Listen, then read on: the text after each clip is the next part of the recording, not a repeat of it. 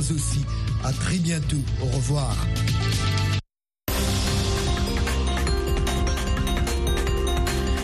Bonjour à vous, merci de nous rejoindre sur VO Afrique émettant de Washington. Jacques Aristide pour vous accompagner dans le monde aujourd'hui en ce mercredi 21 février 2024 à la une de l'actualité ce matin.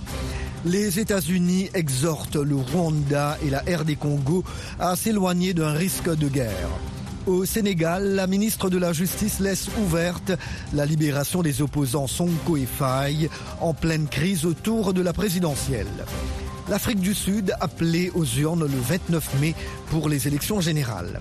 En Haïti, un juge ordonne un procès pour la veuve du président assassiné Jovenel Moïse, de même que pour 50 autres accusés.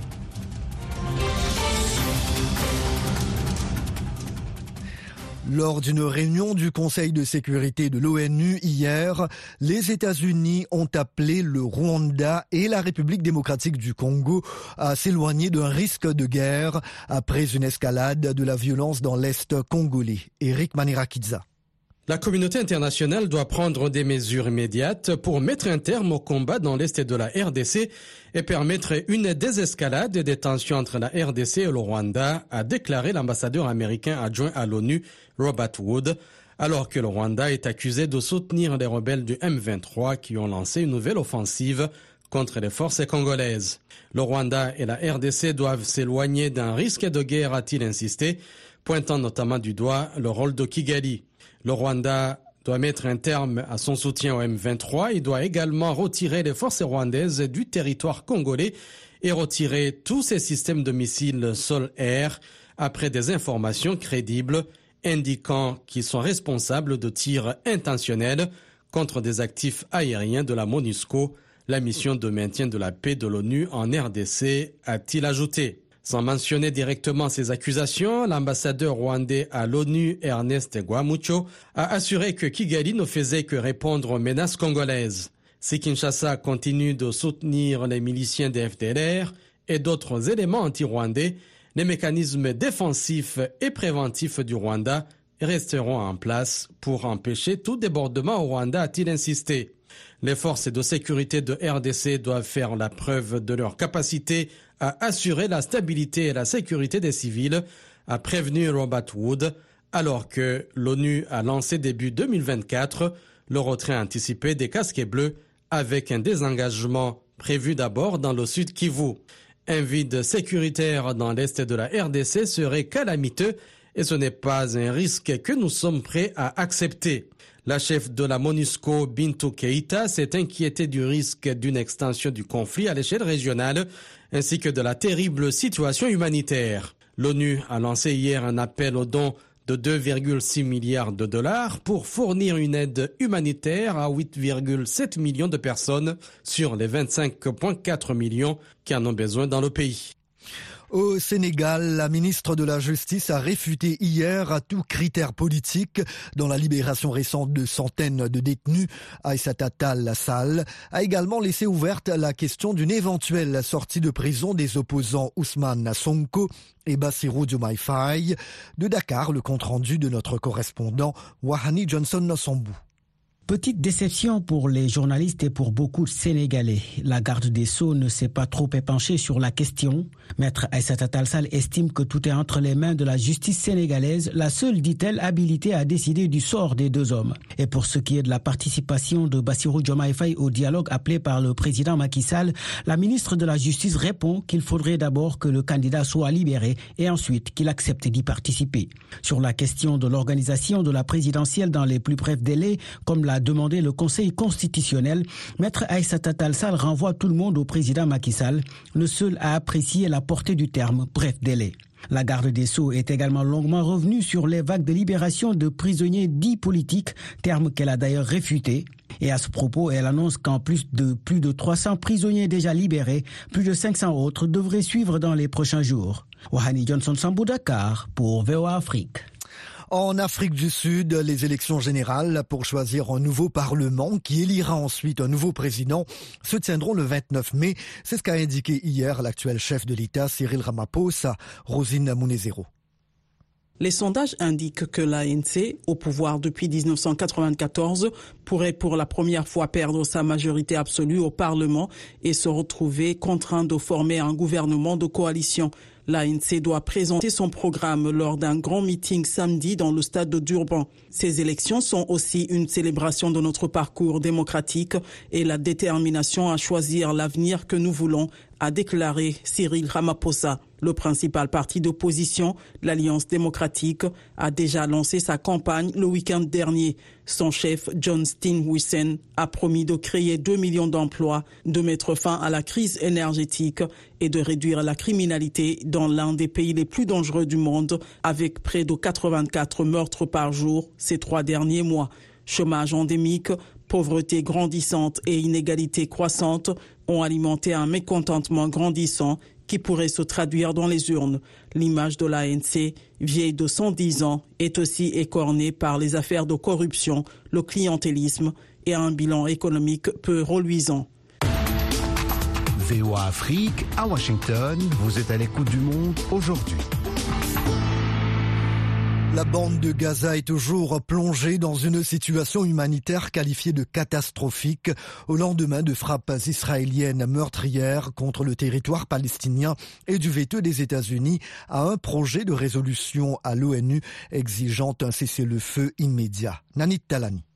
Le projet de résolution qui exigeait un cessez-le-feu humanitaire immédiat a recueilli 13 voix pour, une voix contre, une abstention du Royaume-Uni et le troisième veto américain depuis le début de la guerre entre Israël et le Hamas. Ce veto irresponsable et dangereux envoie un message qu'Israël peut continuer à faire n'importe quoi en toute impunité, à fustiger Riyad Mansour, l'ambassadeur palestinien. Pour sa part, le Hamas a dénoncé un feu vert à Israël pour commettre plus de massacres à Gaza. Sans surprise, la Russie et la Chine ont dénoncé le veto américain, mais aussi de nombreux autres membres du Conseil, dont la France, la Slovénie ou la Sierra Leone, ont regretté cette décision. Les États-Unis avaient prévenu dès ce week-end que le texte algérien n'était pas acceptable. Washington s'était jusqu'ici systématiquement opposé à l'utilisation du terme cessez-le-feu, opposant son veto à deux textes en octobre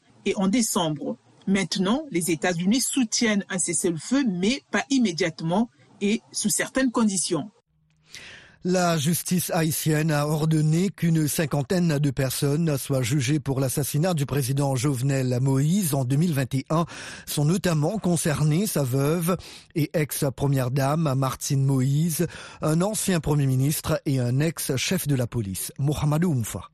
Une ordonnance du juge d'instruction chargé du dossier a demandé le renvoi de Martine Moïse et de 50 autres individus devant un tribunal pénal pour y être jugés sur les faits d'association de malfaiteurs, de vol à main armée, de terrorisme, d'assassinat et de complicité d'assassinat contre la personne du président Jovenel Moïse. Les charges concordantes et les indices d'implication de l'ex-première dame dans l'assassinat de son mari sont suffisants, note ce document de 122 pages daté du 25 janvier qui précise que les déclarations de l'ex-première dame sont si entachées de contradictions qu'elle la discrédite. Elle devra répondre devant la justice de complicité d'assassinat tout comme l'ancien Premier ministre par intérim Claude Joseph et l'ancien directeur général de la police nationale Léon Charles. Le juge d'instruction a aussi demandé que ces 51 personnes soient écrouées à la prison civile de Port-au-Prince si elles ne s'y trouvent déjà. Jovenel Moïse, 53 ans, a été tué par balle le 7 juillet 2021 dans sa résidence privée par un commando de plus de 20 personnes, principalement des mercenaires colombiens, sans que ses gardes du corps n'interviennent. Martine Moïse avait été blessé lors de l'attaque. Premier voyage au Brésil du chef de la diplomatie américaine, Anthony Blinken, doit rencontrer le président Luiz Inácio Lula da Silva à Brasilia aujourd'hui, quelques jours après les propos polémiques du chef de l'État brésilien comparant la guerre à Gaza à la Shoah, l'extermination des Juifs par les nazis. Israël a déclaré Lula persona non grata. Le secrétaire d'État américain doit également prendre part à une réunion aujourd'hui et demain des ministres des Affaires étrangères du G20 à Rio de Janeiro, à laquelle son homologue russe, Sergei Lavrov, est aussi attendu. Anthony Blinken, qui est arrivé hier soir dans la capitale brésilienne, se rendra également en Argentine lors de cette tournée sud-américaine.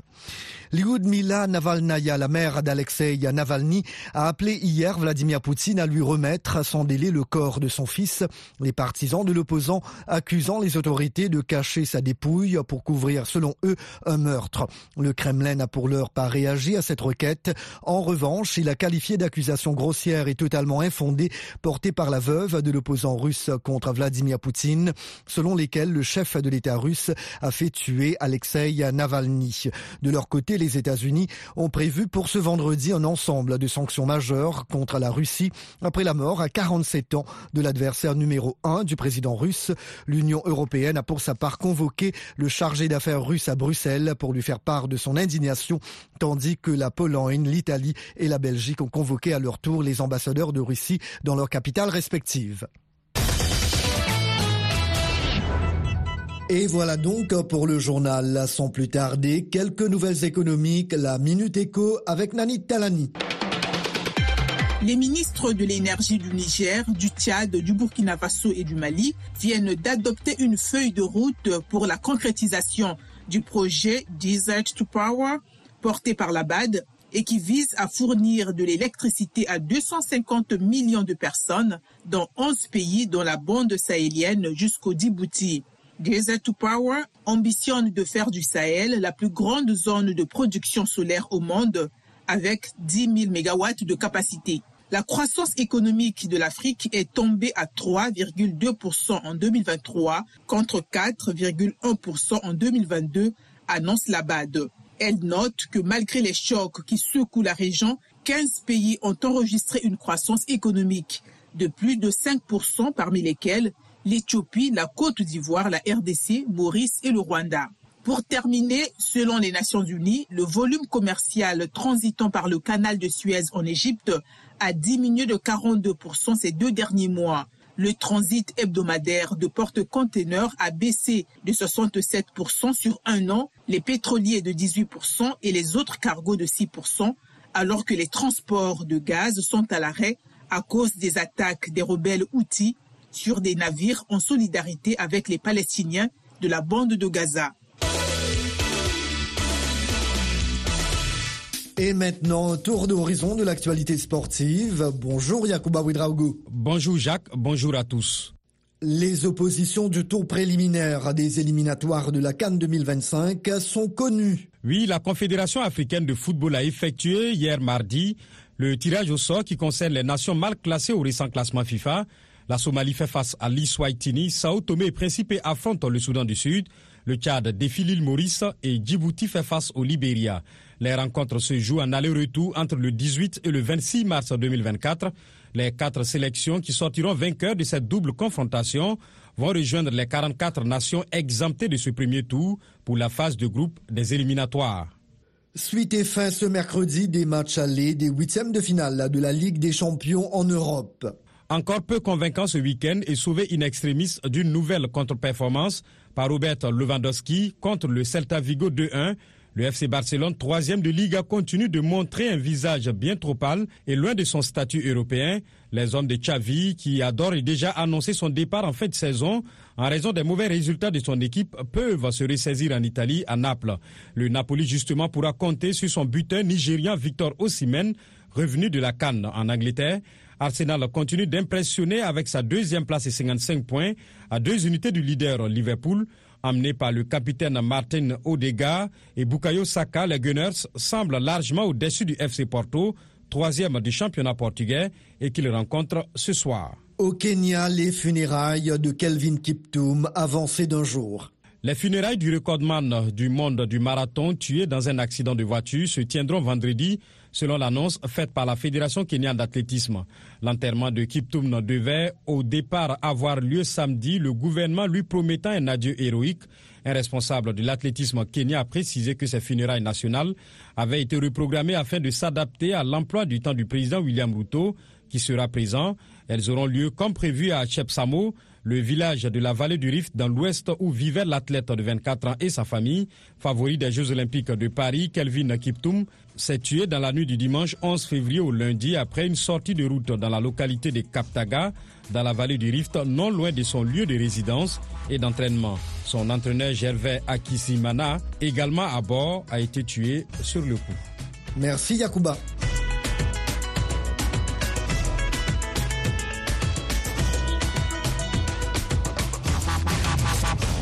Le monde aujourd'hui, VOA Afrique. Un grand merci de votre fidélité à VOA Afrique. Vous écoutez Le Monde aujourd'hui. Jacques Aristide toujours au micro. Il est l'heure maintenant de vous proposer la tranche magazine. Nous vous en parlions dans le journal hier matin. La junte au pouvoir en Guinée a ordonné le gel des comptes bancaires et la saisie des passeports des membres du gouvernement après avoir dissous le cabinet que les militaires ont eux-mêmes installé en juillet 2022. Aucune explication n'a encore été fournie par le général Mamadi Doumbouya, le président de la transition. Des tensions ont été rapportées récemment entre membres du gouvernement. Les commentaires vont bon train à Conakry, d'où notre correspondant Zakaria Kamara nous a envoyé ce reportage. Les Guinéens s'attendaient-ils à la dissolution du gouvernement ce lundi? Cet analyste politique nous donne sa lecture. Talibé Bari. Euh, c'est une décision, il est vrai, pour beaucoup osée, euh, aller jusqu'à la dissolution complète du gouvernement, mais euh, dans le contexte actuel, et un contexte de crise et pour beaucoup même d'une certaine panne de la transition, parce qu'en termes de résultats euh, euh, de la part de la gouvernance du CNRD, les populations sont restées sur leur faim. Euh, vous voyez le contexte actuel marqué par les restrictions sur Internet. Donc c'est un contexte déjà très délétère que le pays connaît et ajouter à cela les conséquences de l'explosion du dépôt de carburant de Conakry, créant ainsi une situation d'aura le bol chez les citoyens. Si des Guinéens réclamaient depuis quelque temps un changement de gouvernement, les mesures conservatoires prises à l'encontre des ministres sortants par les autorités militaires semblent surprendre cette Guinéenne, Karay Girassi. Beaucoup attendaient quand même un, un, un remaniement, mais pas une dissolution totale puisque les gens se disaient quelle était justement l'opportunité d'aller à une dissolution, pourquoi pas demander au ministre de démissionner? Parce que ça, ça intervient, mais dissoudre tout un gouvernement, on, estime que c'est grave. Il a été aussi demandé aux ministres déchus de restituer leurs documents de voyage. Mais les regards sont tournés vers le futur gouvernement qui devra faire face à des défis notamment le dialogue politique inclusif réclamé par une partie de la classe politique. Zakaria Kamara pour VO Afrique, Conakry. Abdurrahman Dia avec vous. Dans Washington Forum cette semaine, l'Union africaine face aux multiples crises qui secouent le continent. Le nouveau président de l'organisation, le Mauritanien El Ghazouani, a appelé au retour de la sécurité et de la stabilité, ainsi qu'au renforcement de la coopération entre pays membres. Le 37e sommet s'est tenu dans un contexte de coup d'État, de crise politique comme au Sénégal, ainsi que de tensions entre pays comme celle entre la RDC et le Rwanda, ou encore l'Éthiopie et la Somalie. Quelle feuille de route pour l'Union africaine en 2024 Rendez-vous ce jeudi à 19h temps universel sur VOA et voaafrique.com en rediffusion samedi et dimanche. Depuis plus d'un an et demi, la presse burkinabé vit une période d'inquiétude relative à la crise sécuritaire. C'est dans ce contexte qu'est intervenue la mise en place d'une nouvelle équipe dirigeante au Conseil supérieur de la communication, instance de régulation des médias au Burkina. Particularité de cette équipe, elle arrive par le biais d'une loi qui a permis au capitaine Ibrahim Traoré, le président de la transition, de désigner le patron de ce conseil, malgré le refus des organisations de journalistes. Le reportage de Gilles Dasda, l'un de nos correspondants à Ouagadougou. 1er février 2024, Idrissa Ouedraogo prend officiellement les rênes du Conseil supérieur de la communication CSC. Nommé à ce poste par le président Traoré, le nouveau patron de l'instance de régulation des médias du Burkina parle d'humilité et de travail consensuel sous son mandat. Idrissa Ouedraogo évoque un concept, celui de narratif progressiste. Afin de faire des métiers concernés par ce domaine-là, des modèles de professionnels pratiques et pragmatiques, contributeurs au développement national par au minimum un narratif progressiste.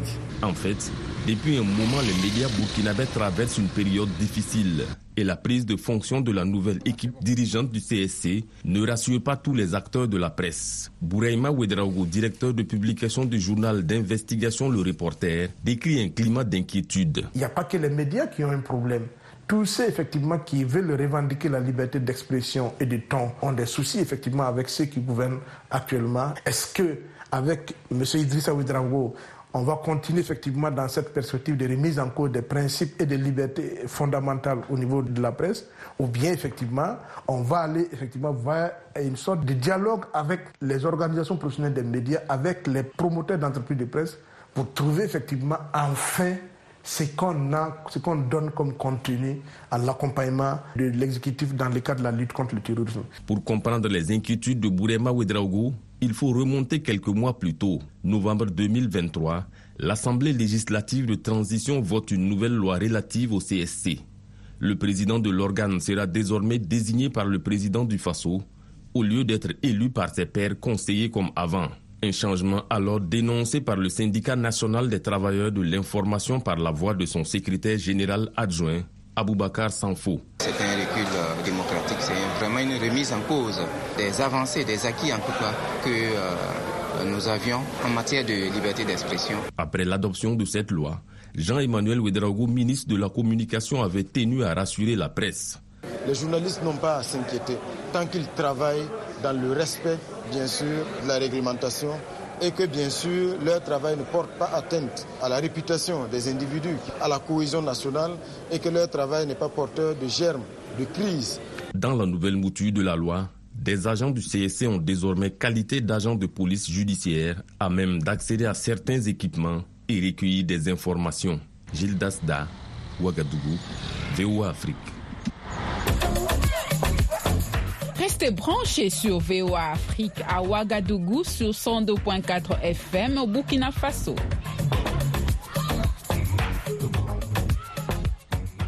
Coup de projecteur ce matin sur le collectif Cartographerie Sénégal, une initiative citoyenne regroupant une quarantaine de journalistes, cartographes et scientifiques de données Objectif, recenser les victimes de la répression des manifestations depuis juin 2023 dans ce pays, afin notamment de leur donner un nom et un visage. C'est un reportage de l'AFP que nous relate Claire Morin-Gibourg.